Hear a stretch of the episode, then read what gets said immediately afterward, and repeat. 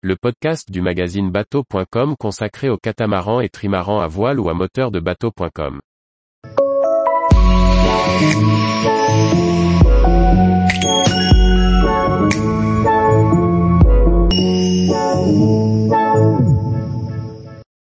Port d'échouage de charme, une autre manière de faire escale en croisière. Par Chloé Tortera. Si les ports et les mouillages en eau peu profonde sont privilégiés des plaisanciers lors de leurs escales, l'échouage présente un angle différent. Une fois la mer retirée, les marins en dériveurs et voiliers à béquilles n'auront qu'à fouler le sol pour aller explorer les environs. Découvrez une sélection de ports d'échouage. La côte des Havres, située dans le département de la Manche, est une succession de huit havres, entre Cap de Carteret au nord et le Cap de Granville au sud. Ils sont propices à l'échouage, Venlay, Blainville, Renierville, Géfos, Surville, Saint-Germain-sur-Aie, Port-Bail, Carteret. Saline et Pré-Salé accueillent des moutons à marée basse, parcs ostréicoles, lieux de reproduction de plusieurs espèces d'oiseaux et d'amphibiens, dunes et landes de sable sont partie prenante de ces baies protégées où se mêlent eau douce et salée.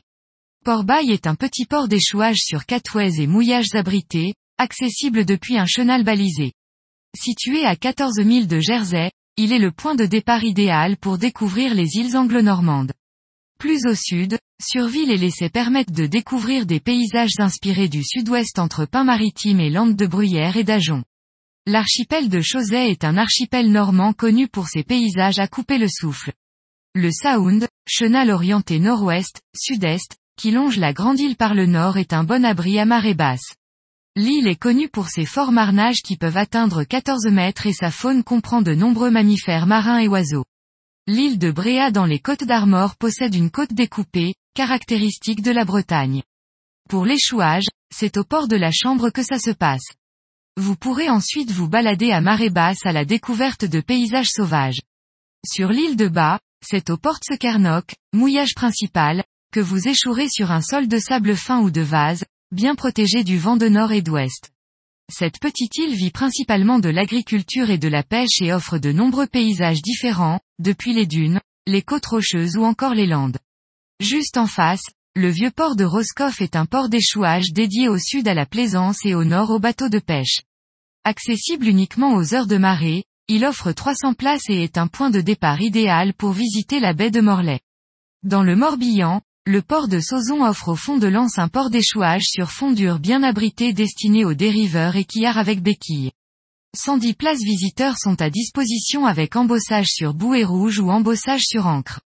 Vous accéderez directement aux nombreux restaurants qui bordent la jetée et pourrez découvrir la magnifique île de Belle-Île en vous promenant sur les nombreux sentiers côtiers et observer la flore abondante et les vagues déferlant sur les falaises.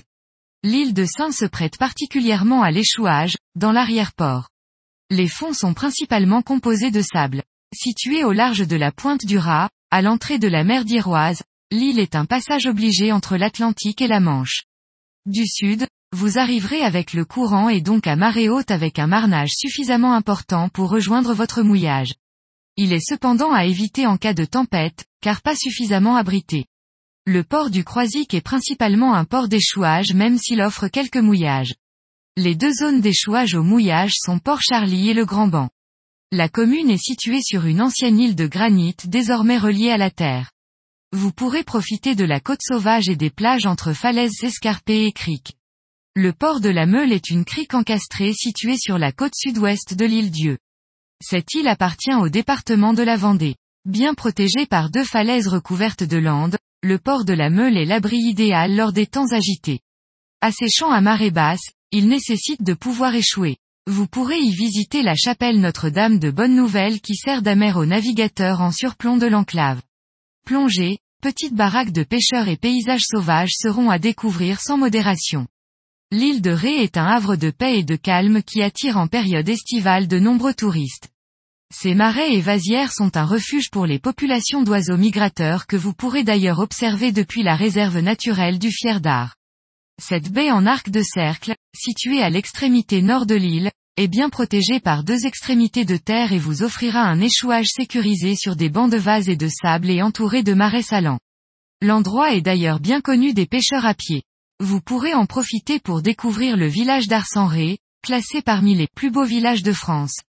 Dans un autre style, la flotte en Ré est l'un des plus anciens villages de l'île de Ré. Il est lui aussi classé plus beau village de France.